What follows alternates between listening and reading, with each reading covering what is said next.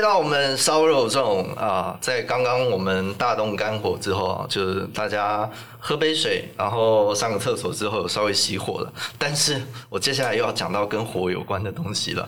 好，那呃这个议题呢是去年高雄啊有发生一起城中火，呃城中城大火。其实蛮多人也开始关心围楼的问题。在桃园呢，其实有一个跟城中城蛮类似的建筑，就是中立区的财神大楼。那这栋财神大楼呢，也很有历史哦。它现在一楼的部分是贩售手机、手表，还有小吃复合式的商场。然后它的六楼、八楼、九楼、十一楼都是宾馆。那它的十楼呢是出租套房，那租金平均不到四千块。多半是独居老人、外籍义工，还有最底层的呃弱弱势族群。好，针对这个议题哦，第一个问题我比较关心的是，就是社会福利单位可以怎么样介入，去帮助这些离不开的弱势族群？那谢秘书长是怎么看？如果从刚才呃主持人的分析，我听到是住的都是一些独居老人嘛？对。移工嘛，对或者就是我们社会最最底层的人，因为这个这边的房租最便宜，最便宜。最便宜。对，其实，在这种情之下，我我常常在想，公部门到底应该要做些什么？譬如说，公部门有没有定期去关心这些人？我相信区公所或者这边当地的李干事，有没有人去关心他们？有没有办法去协调？因为如果它是一个所谓的围楼的话，是那它的管理的机制到底应该如何去进行？如果这些都没有，那就表示公部门做的还不够。那如果说社福单位来介入的话，那有没有达到那样的一个条件？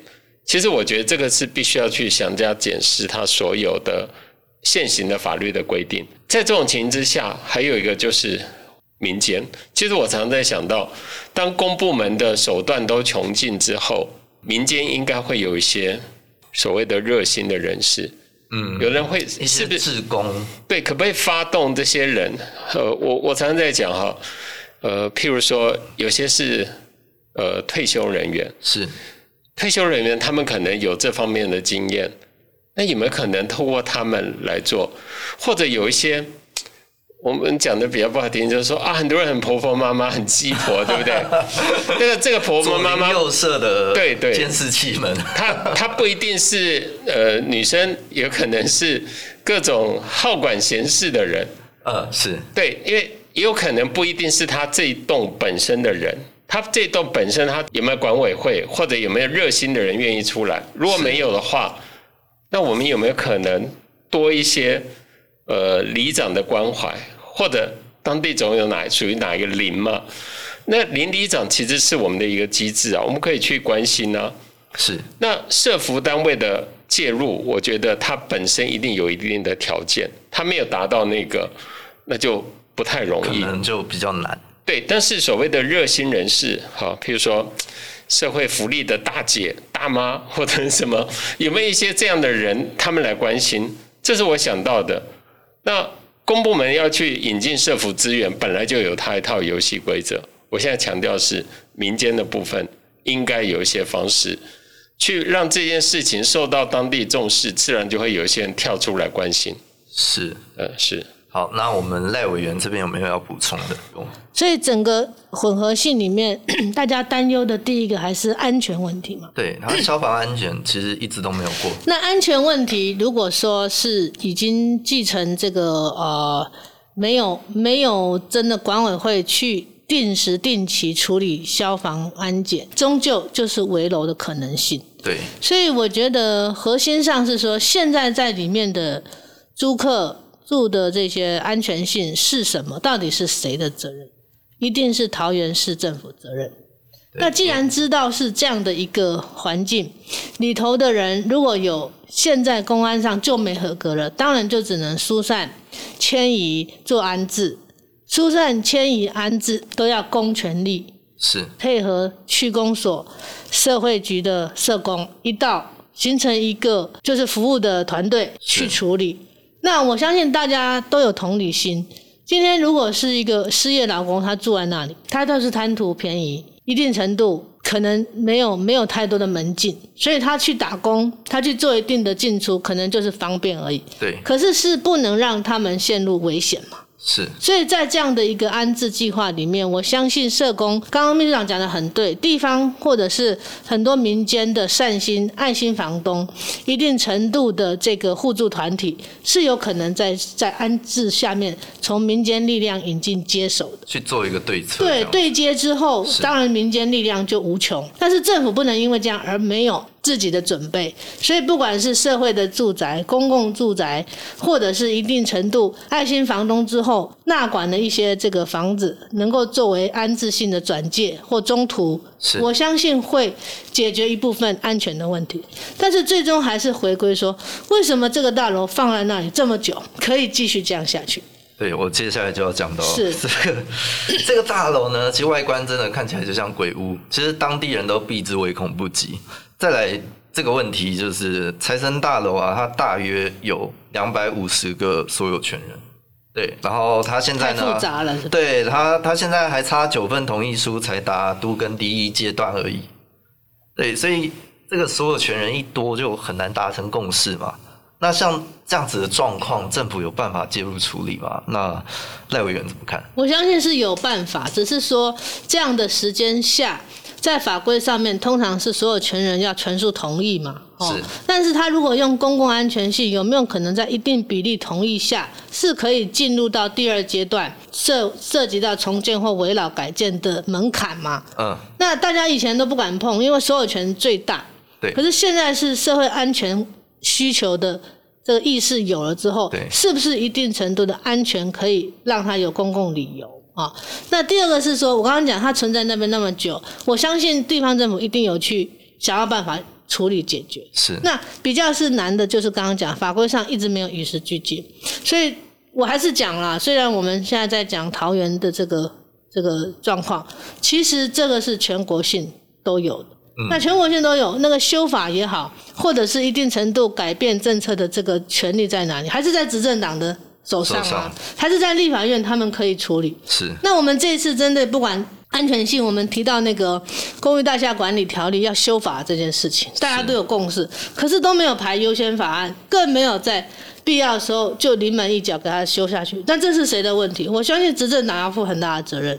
啊，所以我希望说，我们虽然是谈一个弱势关怀，可是结构上的这个改革力道就是这么慢。那以之前像这个其他的修法。要不是民间力量推动的话，很多在国会里面也很难很难推动，马上修。因为其实财神大楼它一九七九年就成立了，真的是很久的一栋房子，已经四十四十年以上。对对，超过了，超过了。对，嗯、所以这个真的是一个桃园当地蛮大的一个问题的。那我相信就是大家听到了，呃，我们谢秘书长跟赖委员的观点。其实真的还是要一步一脚印的去落实。那呃，在执政上真的是要慢慢的去调整这个这个议题，其实也是蛮蛮蛮困难的。我觉得我觉得其实哦，不只是桃园，其实各地大概都有这种大楼。对。但是我觉得可能公部门有的时候常常就不想去解决，因为困难一定很多。是。像刚才说的《公益大厦管理条例》，可能面临要修法，你法没有修过，他也没办法处理，对对不对？那还有一种就是，我我一直常常在想，有没有不修法可以解决的？怎么样叫做不修法可以解决？譬如说，我们可不可以让这些所有权人找他们一起来聊？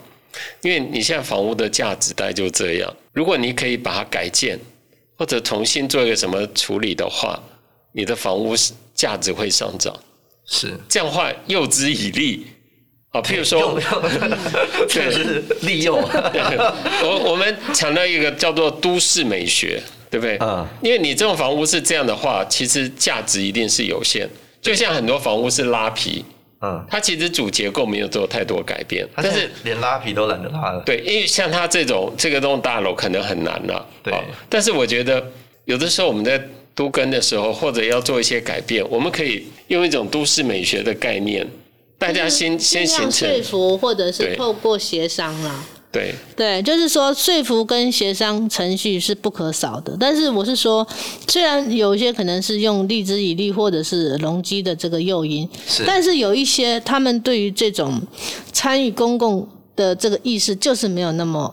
那么优先性是就没有，就说没有热切的去刚刚讲秘书长公共美学、城市美学、都市美学，他觉得这都存在你们读册人的头壳，跟我有啥关系？我今晚是收租，然后我们分一些这个呃这个这个营收，他就他就没有要改变嘛，就不想管。对，那城市风貌要改，不可能一栋两栋的问题，他一定是有一个，就是说对怎么样的一个呃一个一个政策性引导是好，所以就。说以台北我知道，像那个围绕的这个也是一定程度跟安全，大家意识到，比如说地震的这个状况，是大家会担心说，哎，这个几级以上，我们呃四十年以上的屋屋有多好动，然后它的安全性，大家开始有意识之后，谈起来协商可能就就会就会有一点可能性。对，对，因为其实这些围绕大楼，就是我们接着要衍生的下一个问题就是，哎，就是。非常非常容易产生一些，我觉得秘书长会很有感的话题。对，那我们的下一个议题其实跟这个也是有一点点关系啦。那就是在二零一八年的时候，平镇区的晋鹏工厂发生了一起大火。对，那这起大火呢，五名消防员殉职，然后两名义工死亡。那这个悲剧背这个悲剧的背后隐藏了不少的问题。第一个。晋鹏工厂它没有摆放大楼的结构图，这是消防安检的问题。第二个，这间公这间公司呢也是罚不怕的，也是政府长期以来开发的对象。环保局罚过了哦，那劳工局也罚过了。那第三就是桃园在当时的时空哦，是二十年以来消防人员殉职最多的都市。当时呢，其实指挥官也是进退两难啊，他有就是不快点进去救人会被骂的压力，所以那时候连热显像仪都没有扫，好平面图都没有拿到，就让消防员冲进去了。关于这个议题，就以上摘要，我觉得我想要先讨论的是，呃，我们应该如何去改善桃园基层消防人员的困境。总不可能因为指挥不当，然后让打火兄弟一直处于危险之中吧？那谢秘书长是怎么看？其实，呃，消防人员呢、哦，其实是非常危险的，因为他们在面临第一线，就像主持人刚才所讲的，你不去救火，别人说你不够勇敢嘛，对，对不对？因为你的责任就是救火嘛。对。但是如果人家说工欲善其事，必先利其器，第一个我们就会想到你的设备足不足够。是。第二个，你的训练充不充足？否则的话，你你只是凭着一一股勇气去救火，对，你救不了火，还会害了自己。但是我所了解的，其实现在相关的训练，包括有很多专业的，在南投那边，其实各方面训练真的也都是很严格的。可是现场的状况，有的时候的确是，呃，不是不见得每一个指挥官。都能够做这么所谓正正确的抉择，这是很两难啊。更何况很多人常说那个叫事后诸葛亮，对不对？对，因为因为你很多状况你不明啊。对，因为我我刚刚也有在就是这个摘要里面提到，他们没有没有那个，他们没有结构图，诶，他们没有平面图，对，对，所以所以对消防人员来说也是很为难的。对，没有错。因为你要去救火，你总要知道那些那些危险的物品摆在什么位置。是，你必须有那个平面配置图。对对，这个是没错的。所以就以桃园为例的话，因为一个救火或者是这些意外事故，常常很多人去检讨啊，环保署有责任啊，这个经济部有责任啊。内政部来讲，呃，可能营建署有责任啊，消防署有责任啊，这样地方政府当然消防局一定有责任啊。其实每次哦，大家都有责任的时候，就好像大家都没事。对，大家都哎，不是哎，对对对，这不是我，这个是他，哎，他，哎，你没有去检查？你上次不是去做劳动检查吗？你不是去做消防检查吗？你不是去做什么检查吗？推来推去这样。对，所以。其实这才是问题所在啊！是，事实上，我据我所了解，如果以化学品来讲的话，环保署跟地方政府消防局，他们应该有一种计划，就是针对化学灾害抢救及训练能量要有这种的实施计划。那这个部分到底有没有落实办理？其实我们事后就必须要去检讨。还有它的消防检查，对，到底消防检查是怎么做的？有有没有其他？像有的时候说应该有政风单位介入啊，或者有其他单位一起来参与啊。我们其实事后的检讨，这不是说要要去猎巫，一定要抓到抓到一个人来治罪，真的必须要有一个有一个共识啊，不然真的这样子每次都出这种问题的话。可怜的都是第一线的兄弟。对，你看，呃，我相信往生者的家属一定非常不能平衡。我看到这则报道的时候，因为很多都是算我的学生，我的 过去我在任职警大的时候，其实这个很多都是直接间接会认识的人，就就觉得那种感触很深。对，而且他有些真的都蛮年轻。尤尤其我看到当时有个统计说，全台湾二十年。殉职三十位消防员，是从一九九七到二零一七。对对对。那桃园呢？三年就折损了十一位，二十年三十位殉职，可是桃园三年就有十一位。对。这是全台湾最高的。六都之冠。对，这种不要冠军 了，这种这种对，这种是让人很难过的事情。对。所以我我是觉得这个真的。桃园，我们必须好好的去检讨自己怎么检讨，跟相关的这些机关要怎么去做检讨。我想这是一个很严肃的议题。好，然后就当时的新闻报道上说的，就是因为在火灾当下，他们晋鹏工厂的员工有来，他们给了。错误的讯息，就是他们其实有很多在里面工作的义工，他们本来消防员要去救的地方，其实义工根本不在那，在另外一边，然后在就就整个就是大另外一栋，好像对对对，另外一栋，所以就是完全是不同的方向。对，那像这种。屡犯屡罚的单位，他他真的也是，你看，他真的劳工局罚过了很多次，他他有很多内部的问题，然后环保局也罚过了，这样子的状况，我们政府有没有什么强制的手段可以处理一下？戴委员怎么看？应该是以这个后果来看哦，这是受伤跟呃伤亡，就是一个救难的英雄，一个是无辜的劳工，是那个无辜劳工还是在里面不应该设置移工宿舍的地方。哦，枉死在那边。是。那以这个事件这个发生之后，不管是消防员自己的组织哈，这个消防员权益促进会，或者是呃这个在国会，我们的咨询以及要求，大概内政部都只有很简单讲，就是对于消防员的设备，我们相关的配备啊，显像热显像仪各种的这个这个仪器啊，会这个尽速采购哈，没有这个呃预算的上限。是这个承诺是事后了嘛？对，之前到底在这个救灾体系的教育训练以及相关的配置，包括强区配置图、它的化学品放置图都没有及时提供，甚至是事后才给的。嗯，都已经救完灾，人都往生了才拿到，这是时间差，已经凸显很大的一个就是疏漏啊，那没有人负责。当时的家属就是是真的只有满满的为什么？所以这个事后救责本身，我觉得最后虽然监察院有提出纠正，但是并没有真的高官负责。我们国家很多灾难都是过了时间就大家忘了又。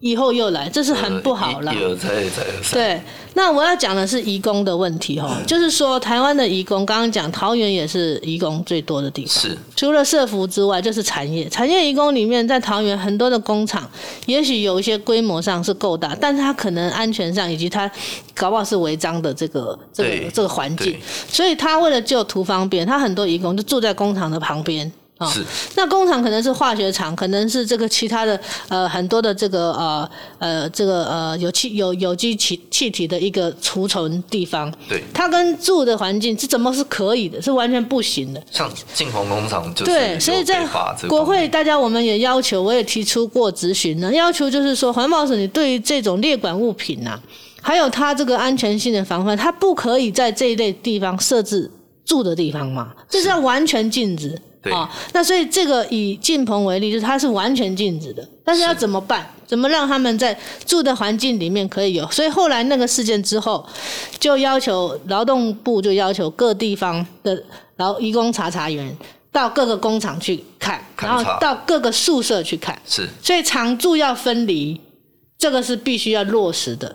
了解。不然像在以还是在围墙内一样的这个状况下，救人的也伤亡了，在里面的劳工也过世。对，这是双输双悲哀啦。真的。那比较重要是秘书长刚刚提到很重要，就是环保署自己有一种特种灾害处理的编制。是。那桃园是没有编制，它新北有，它竹北有，因为新竹科学园区那里有个编制，新北。有一个编制，就桃园没有编制，所以我觉得桃园对于这种特种灾害处理的哈，有关于环境事故专业技术小组的，桃园应该要争取环保署在这里跟桃园市政府合作编组一个。那我觉得桃园不管是环保局的同仁，或者是专案编制上有专业的技师。朋友们，他是可以有这个去辅导工厂，去把你现在危险性的地点标出来嘛。虽然你你进棚给他放一个一个标示，看起来好像很可怕，可是它就是特殊化学品，一定公升数以上，就是，你就是有一个地图，就是要小心。对，要小心 哈，不要踩到。对，那这个对消防人员好，对环保署人员好，对劳工好。对，这个我建议资讯化，然后就现在就是把它凸显出来。比较能够大家未雨绸缪，不要再发生二次的伤害。了解。那我们谢秘书长有没有要补充的？其实我觉得罚则太轻，可能是一而再再而三一直发生的原因。的原因。对，因为你刚才说为什么一直好像也开罚了，为什么都没有处理好呢？而且他开罚开罚次数很多次哦。对，好像我我记得好像劳工局就十五次哦。所以。第一个罚则是不是要加重？我觉得这个可以思考。另外还有一个，就是有人说啊，不要一直重罚，那有其他方法，对不对？那我就想到了以前有一个制度叫治安风水师，我不知道各位有没有听过？治安风水师，治安风水师一个什么电视剧还是什么？有有这个这个那时候我在警大教书的时候，正好在推这个政策。他的意思是什么？我到你这边来看，我我发觉哪里哪里有缺失，那我就建议你加强。好，我举一个具体例子，当时金融机构房抢，那我们就去金融机构去看一下，说，哎，你可能欠缺什么，你应该要补强什么？哦，这样的风水。对，他他是这个治安风水师，他一样的当时的名称就叫治安风水师。我可以到你这个地方去。给你解解析一下你的弱点在哪里。同样的消防，好了，我们不要叫消防风水师哈，我们叫就是说导师好不好？嗯，消防导师，我们有一些辅导人员，哦，我们把姑且称为消防导师。那我就到你这边来，我辅导你，协助你。你你的硬体必须要加强什么？你的人员的编制加强什么？你是不是要有自我的一些演练？因为有的时候工厂你自己要编组那种自主的救灾，因为其实强化公共安全以外，自主的就是工厂的自主的防灾，自主的安全意识也要有。对对，那特别是高风险性的那些工厂，你要有一些自己的安检的一些计划。那你要有自卫的消防编组，自主的救灾。是。另外，当然公部门也要加强查处工厂违章建筑、占用防火间隔。其实这些都是很重要的。除了刚才我们也有讲到一个叫做呃建置化学物品流向及管理资讯系统平台，那些平台就包括最基本的内容，你的化学品、你的平面配置图在哪里？我今天要去救灾的时候，我马上就知道摆在哪里。那我平常我也要检查，你是不是摆在那里？你不能说摆在呃呃东边，你你的图告诉我东边，其实你摆在西边，那当然不行啊。对。那如果两栋，那你每一栋你要清清楚楚画给我，那去救灾人员他马上就看到，及时的就拿到这些资讯，我相信那个救灾。才会真正发挥功能，是，所以救灾资讯的整合跟揭露是很重要的。我再讲一次，就救灾所有资讯整合跟揭露这一点，如果能够做得好的话，其实很多东西问题都解决了。就是我们白话一点讲，就是救灾的资讯要清楚，那工厂里面的自我安全意识也要有，然后对于政呃对于呃该单位就是这种屡犯屡罚的单位，其实也是要加强罚则的。对，那我们也是为了避免之后还会有憾事发生嘛，那才要做这样子的处理。那这个议题结束之后，我们最后一个议题了。那这个最后一个议题呢，呃，我们先聊点轻松一点的，好了。那那因为呃，我我有就是稍微关注一下脸书，大家都是哎，我发现我们台湾民众党就是有对流浪猫狗都有关注嘛。对，那想想请教一下两位来宾，就是有没有养宠物的经验？就家里面哦，养狗啊，养猫、蜥蜴。金鱼都可以，秘书长有吗？呃，曾经有过，最近没有了。那那是空间的问题。是什么动物？狗，狗狗。对对。那呃，很多年以前了。很多年。结果发生一点小小的意外，呃，后来不敢养了，因为因为怕照顾不好，不敢再养了。对，照顾动物真的需要一点责任。那赖委员呢？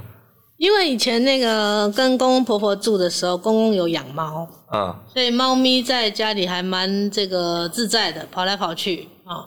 但后来搬离开就没有再养，因为孩子会过敏，会过敏，所以就没有养宠物，到现在都不太敢养。是，对，了解。因为其实呃，我们这个议题是跟流浪猫狗有关的，就是去年。呃，在网络上有看到一则跟流浪狗权益有关的新闻，在桃园市的新屋区，呃，新屋区啊，去年曾在两个礼拜内发生了三起毒死流浪狗的悲剧。那其中两只狗还蛮有名的哦，就是呃，我们的鸡蛋黄跟所长。那呃，这个问题的根源其实也蛮复杂的啦，因为其实。大家大众对于流浪猫狗的看法都很不一致，所以呃，在这个地方呢，我也想要请教一下，就是对于流浪猫狗的看法，戴委员是怎么看？流浪猫、流浪狗在都市里面，大家都是过去先宣扬的，就是说不要弃养哈，是，你也不要随便就说好可爱就养了嘛哈，认养跟不要弃养。那终究我，因为我们住家比较在那个都市。的旁边，其实很多爱爱妈哈，他们说爱猫爱狗的这些这些社区朋友们会会去随地就说啊喂一下他们的猫食啊狗食这样子。那后来有一些人就一直劝他们说，你这样子呢，越是让社区大家对于这种犬猫啊，好像就是说他会习惯就常常来哈，所以社区对于流浪犬猫这些的争执其实还蛮大的。嗯，那后来是就是说，我知道政策上就是有一个就是就是呃给他结扎啦，然后再呃安置啊，或者是放到不同的地方去，所以还是要让呃这个动保处或者是收容的单位的这个人们开始去跟社区做一些宣导。是，如果说这样随地喂养是不好的，就要让大家跟里长们就是多宣导不要这样。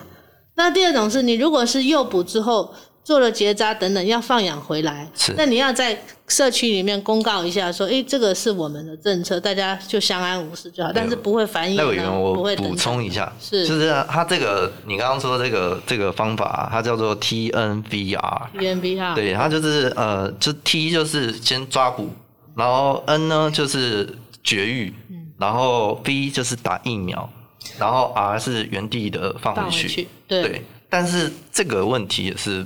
嗯，不见得所有人都赞同。其实这个要一所有人同意难，所以我刚刚才讲说，社区如果我们因人而异有好几种方式的话，是。但是很多确实很多爱心妈妈们会先做第一个就是喂的动作，是。久了之后真的就群聚来，那反而社区就说，哎，这个要把它捕捕抓，要叫人家来抓走等等，就引发社区的这个冲突。那、啊、您刚刚讲的那个、嗯、呃新屋那个。动保动保这个园区的这个这个部分，好像是更奇怪，就是有人进去用这个毒饵把那个犬犬哈，就是毒死，这个动机更奇怪了。对，而且他是，是。他是隔天隔天在呃桥下又又有一只，都是呃好像就是两个礼拜内就就有有三只流浪狗这样子被毒死啊，这个这个就是关于动物动物保护的意识，我觉得就是需要需要去探讨一下。那秘书长这边有没有什么想要补充的？其实我觉得很多人是有爱心的，可是你的爱心要怎么延续，而且要做对方法。我知道 TNVR 的确这个是目前大家普遍所提到的一个方法，是，但是我觉得。还有一些根本的问题哈，所谓根本的问题就是，我们到底把这些动物，呃，狗也好，猫也好，你把动物到底是当成一个物，还是一个生命？对啊，如果你把它当成是一个物品的话，你是用处理物品的方式。同样的，我我们必须要讲，我刚才说，呃，像赖文刚才也提到，我们是要去养育它的嘛，对不对？是我们不是。一一下高兴就养，不高兴就把它丢掉了。对，不，那叫弃养，那就不对了。对，你有爱心，你是要持续的照顾，可是你的照顾不是去虐待它。是。那有的人是把对的宠物好玩，当然我我知道真的爱猫爱狗的不会做这么做了。是有些人就是行为很异常，是，很变态，他哪来这次在虐待这些猫狗？这这当然就不对了。所以，那这个时候我就想，那我们有没有法令来管理？我觉得这跟生生命的教育蛮有关系的，对，对，跟教育一定有关系。另外一个，其实我们还是要讲到法，是你法律，像我们现在讲动保权要路线的问题，是这个这就是一个关键了，嗯。你你到底把动物当成是什么？我觉得应该是生命嘛，对吧？你你不能把它当物品，当物品你就处理物的啊、哦。我这个喜欢不喜欢，我这个杯子不喜欢，我就丢掉，我就不要了。对，因为其实去年也是有发生了一个大家非常非常就是关注的一件事情，就是一百五十四只走私的猫扑杀的事件。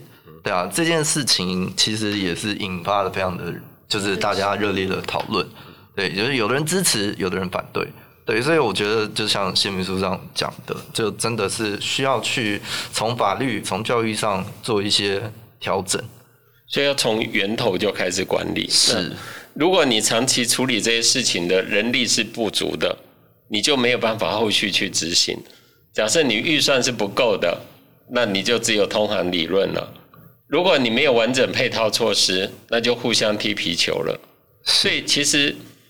每一件事情归根究底哦，我觉得其实处理的方法其实都是可以说大同小异，可是看你有没有决心真的要处理。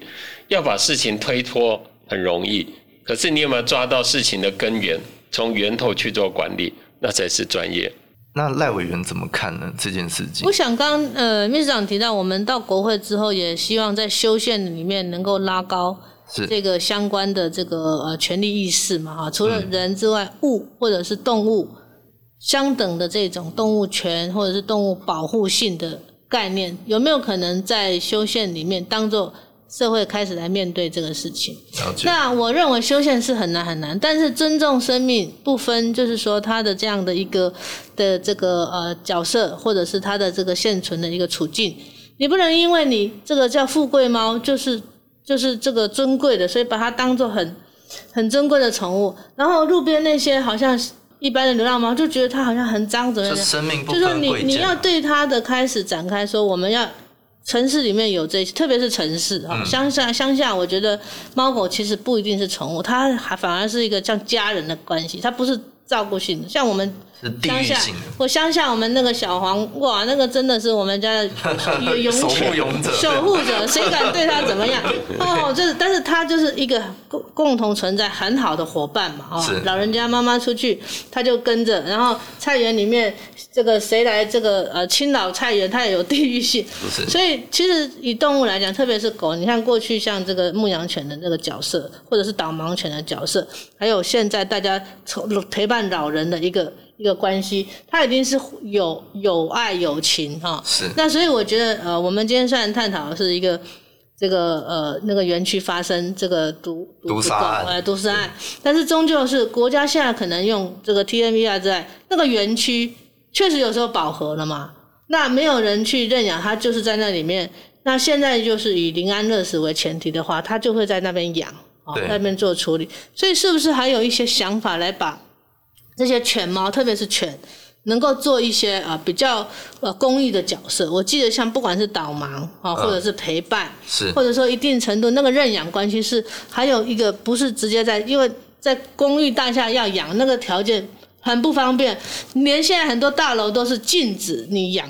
所以什么可能会有领养的这个能量呢？没有啊，大家都没有条件。所以是不是说那个认养是另外一种形式的方式？那能不能延续它的一些新的角色？我觉得这个是可以努力拓展的。所以其实不只是桃园市啊，就是我们其实各个城市城市啊、呃，对于流浪猫狗的态度，其实我觉得这都是一个以后我们可以值得去追踪的议题。那我们今天也讨论了非常多关于。桃园市相关的议题哦，这烧肉这种党内互打哦，让我们的赖委员跟谢秘书长啊有一个呃初步的给听众朋友们认识一下，他们对于桃园市的观点。哦，不同的角度哦，我们都看见了，呃，有不同的呃声音。那希望我们接下来的节目哦，都可以继续陪伴我们聆听。今天烧肉粽的节目呢，就到这边喽。我们让观众朋友们呢，听到了我们谢秘书长哦，还有赖委员对于桃园市的看法。那今天节目就到这里了，再次谢谢我们台湾民众党的秘书长谢立功，以及我们台湾民众党的立法委员赖香伶委员。我是主持人 Sky，我们下次再见喽，拜拜。